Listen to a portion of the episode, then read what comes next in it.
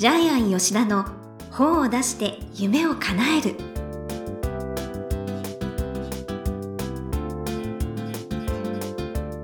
こんにちは倉島真帆です。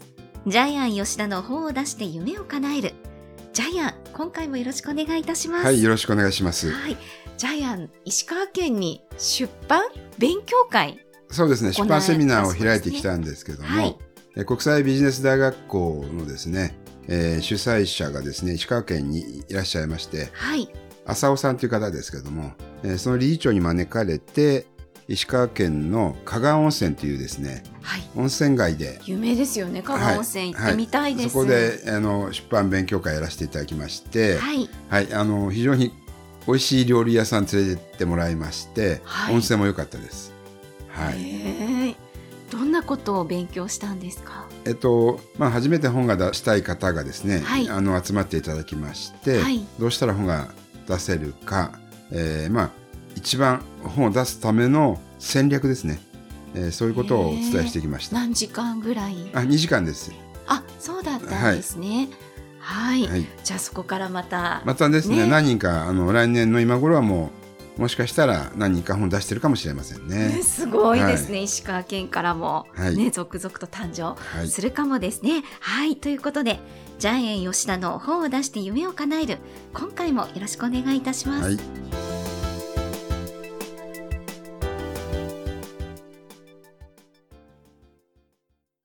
続いては、いい本を読みましょうのコーナーです。このコーナーは、ジャイアンが出版プロデュースをした本も含めて、世の中の読者の皆さんに読んでもらいたいという、いい本をご紹介しています。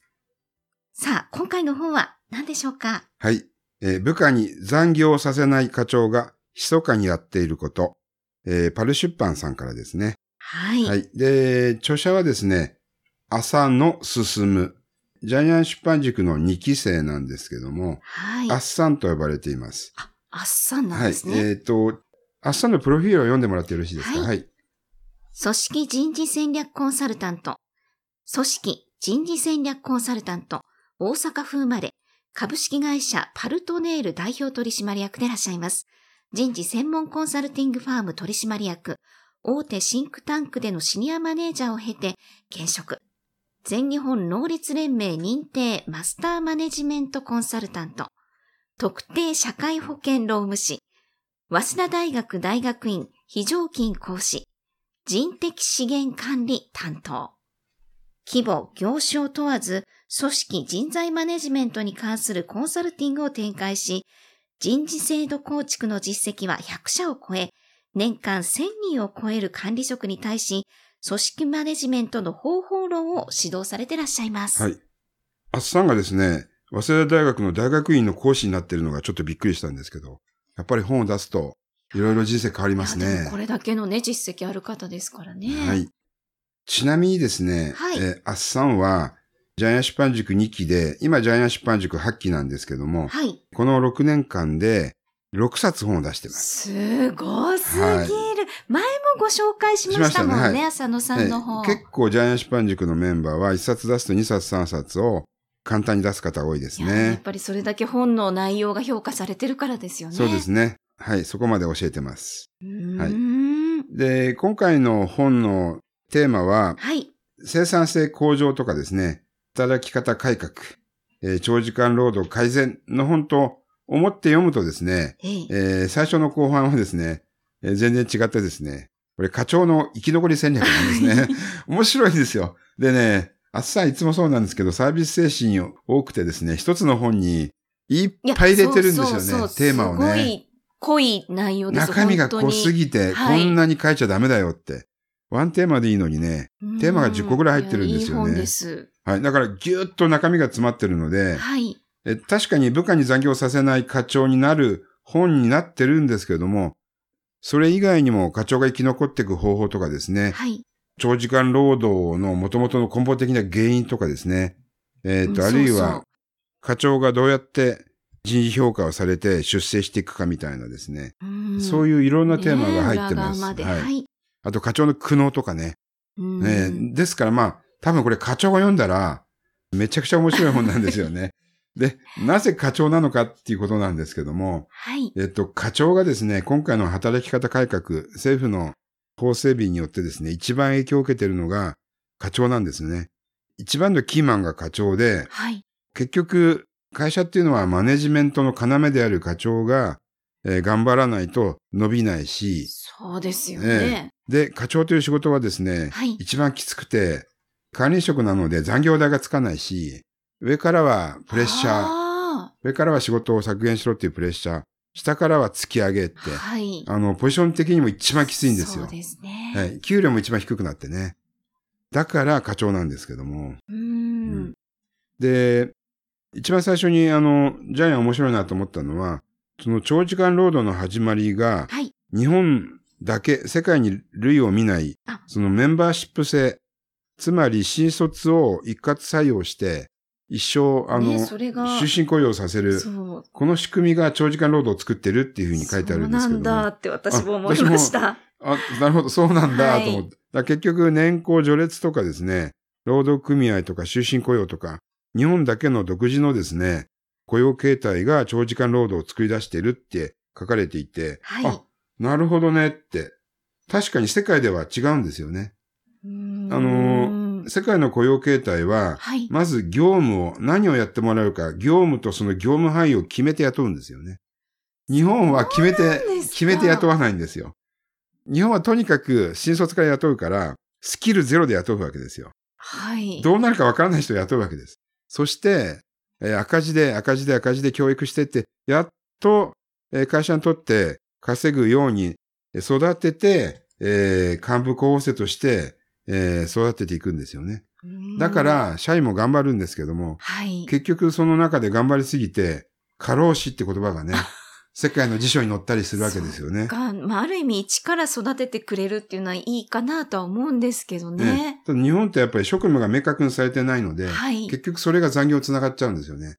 アメリカは自分の仕事が終わったら帰っちゃうんですけども、日本は帰れないんですよね。それから誰かが休むと、日本は誰かがまた担当ええにはい。補充に当たるんで、はい。まあ、良くも悪くも日本式経営が残業を作り出しているっていう。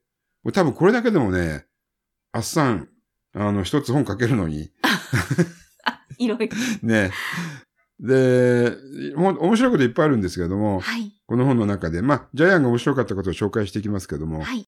管理職の賞味期限が633の12あ、年。はい。はい。面白かったですよね。管理職には賞味期限があるそうです。で、あの、最初に管理職になって課長になって、はい。えー3年2期で結果を出さないと、はい。もう一生リストラ。ねええー担当部長ですね。えー部下がいない箇所に回される。で、とりあえず6年で結果を出したら今度はまた部長とかにちょっと抜擢されるんですけども。はい。で、それがまた決まるのが50歳の早ければ前半で決まるので、で決まらない方は50歳になってからもう役職を解かれて、子会社に出向みたいなね。で、これは多分ね、アッサンがそういう、この1000人も2000人もコンサルしてるんで、その中から出たデータだと思うんですけども、非常に面白いですよね。えーじゃあ常にやっぱり頑張ってないとってことですかえね。まあ、賞味期限中になんか新しいことやらなくちゃいけない。で、あの、会社が管理職にする基準の一つがすごく面白かったんですけども、あの、成績がいいだけじゃなくて、メンタルが強い人を管理職にする。確かにそうなんですよね。はい。いちいちクレームとか失敗とかね、部下に文句言われて落ち込んでいたは管理職は務まらないんで、ですよね。とにかくメンタルが強い人を管理職にするっていうのがあったので、これまた面白い見方ですよね。あで、もっと面白いのはー、はい。でも結局は会社で生き延びていくには、えー上司の人事評価よりも周囲の、えー評判なんだって。人事評価っていうのは客観的に科学的なんだけども、はい。課長が生き延びていくには、はい。評判って主観ですよね。主観の方が大事なんだ。これがないとやっぱりリストラされるって。でこれまたね、えー現場を見てきたアッサンの深い言葉ですよね。やっぱり人間とのお付き合いだからですかね。うん。あの、派遣社員もやっぱり大事にしなくちゃいけないみたいですね。で、やっぱり管理職の9割は部下なし。あ管理職になるねはい前の本でも言。前の本でも言ってるんですけども。あそうなんだ。管理職になっても大変なんだ。そうだな。ねで、まあ、ちょっと真面目な話しますけども、はい長時間労働がなくならない9つの根本原因とか、えーはい一応、えー本当に会社の課長クラス、部長クラスが読んでも、えーわかりやすい内容も書かれています。えー例えば、9つの根本原因はまず、えー管理の問題、インフラの問題、人や組織の問題、3つに分かれて、それからさらにですね、例えば管理の場合は、方針とか、業務プロセスとか、えーモニタリングとか、また3つずつ分かれていくんですけども、うんはいこれが結局今の日本の企業風土になっていくわけですよね。うんはい。で、あと、長時間労働になる8つの原因。まあこれまた当たり前なんだけども、きちんとこの8つを抑えておかなければ、日本の会社は残業なくならない。で特にやっぱり、えーもっとやっぱ複雑化してるのは、一つ一つの、えー残業がなくならない原因は、一個ずつ解決できないってことなんですね。複雑に絡み合ってるので、はい。解決できないっていうのも多分、えー現場の問題なんでしょうね。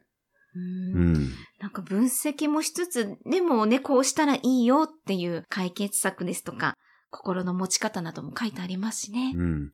それから、まあ、この本の結論だけを最後にはい言っておきますけども、部下に残業させない課長がやってること、えーとりあえず、えー読者の皆さんは3つ覚えて帰っていただきたいんですけども、1つは、部下に習い事をさせる。あ、そう。ええはい。これ面白いですね。はい2番目、時間の費用対効果を考えさせている。はい。3番目、オーバースペックな仕事をさせない。はい。部下にさせない。まあ別のページに書いてあるんですけども、さらに、あの、課長としては部下に仕事に集中できる環境を整えてやるっていうのがあるんですけどうも、んえーまずこの4つがですね、部下に残業させない課長がやってること。これは今日からでもですね、えー皆さんの職場でも通用しますので、ぜひやっていただきたいなというふうに思います。そう、この部下に習い事をさせているっていうのが斬新だなと思ったんですけどね普。通はなかなかさせないですよね。はい会社のためだけ、だけを考えてるんだったらさせないんですけども。でもまあ、え今日は英会話で行きますとか、料理教室行きますで帰るんだったらね、それが社風になると、えーどんどんどんどん、えー残業も減ってきますので、いいと思います。うん人間のね、幅も広がりますしね。ね。はい。それでは、このコーナーで最後に伺っている願目は何でしょうか？はい、えー人間には締め切りがある。えー一般的に締め切りは女性がよく言われますよね。そうですあのー結婚適齢期とか、はえー出産、あの、限界の年齢とか、ありますよね。あそうですね。はい。女性は子育てもありますし、あるいは。はい女性は更年期障害とかもありますけども、実は男性にも締め切りがあったんですね。会社の中でやっぱり管理職になるために、えーやっぱり時期があるし、管理職にも、えー賞味期限がある。えーそれがこの本で分かったんですけども。そうです。はい。ですから、その賞味期限の中に何かを、えー達成しないと、次のステージに行けないんですよね。特に会社は。ね耳の痛い話ですが。で結局管理職の9割が最終的に部下なしになるっていう現実からもしても、ねえそうなんだ。はい。はい。実際あの、電通は毎年100名社員が入るそうですけども、はい。そのうち役員になれるのは1人なんで、1%です。まあそうでしょうえね。えでですからやっぱり管理職は10%しかなれないっていうのも、あながち間違ってないですよね。へえ。じゃあどうやったら、ね、こう、賞味期限切れずに頑張れるかという秘訣が書いてあるんですね。はい。はい。ということで、いい本を読みましょうのコーナー。今回は、部下に残業をさせない課長が密かにやっていること、浅野進さんの一冊をご紹介しました。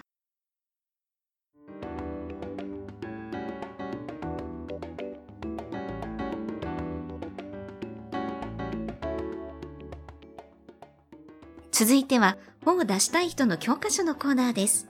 このコーナーは、本を出すプロセスで出てくる問題を毎回1テーマに絞ってジャイアンに伝えていただきます。さあ、今回のテーマ何でしょうか？はい。本を出す締め切りは自分で決める。えー皆さんが本を出す締め切りっていうのは実はないんですけども、そうですよえね。ーところがないって思うと本が出せないんです。締め切りは自分で決めないと本は出せません。いついつまでに出すそうです。ってことですね。というのはな何歳までにとか。というのは皆さんが本を出すのは誰も期待してないんです。出版社も出してくれって今言ってきてないですよね。そうですね。ということは自分で出すと決めて、ええー出すと決めたら、今度は日にちを設定しなくちゃ本は出ないですよね。うーん。ですから、今日本を出すと決めたら、もう1年以内に出す。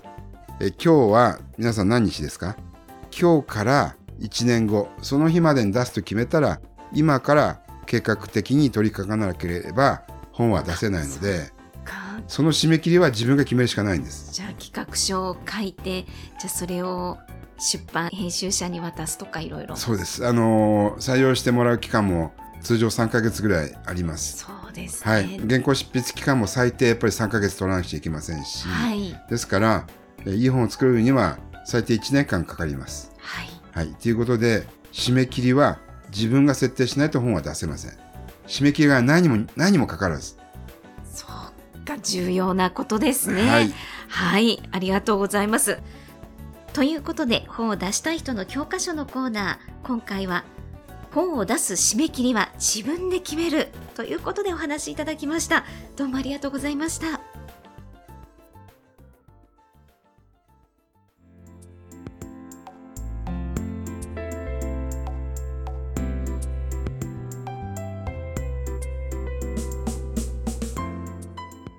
ジャイアン吉田の本を出して夢を叶えるいかがでしたでしょうか？この番組ではジャイアンへの質問もお待ちしています。例えば出版に関する質問など何でも結構です。天才工場のホームページをぜひチェックしてください。また、この番組で質問を採用された方には抽選でジャイアンのサイン入りの本をプレゼントします。それではジャイアン、今週もどうもありがとうございました。はい。皆さんも、人生の締め切りが来る前にぜひ本を出してください。はい。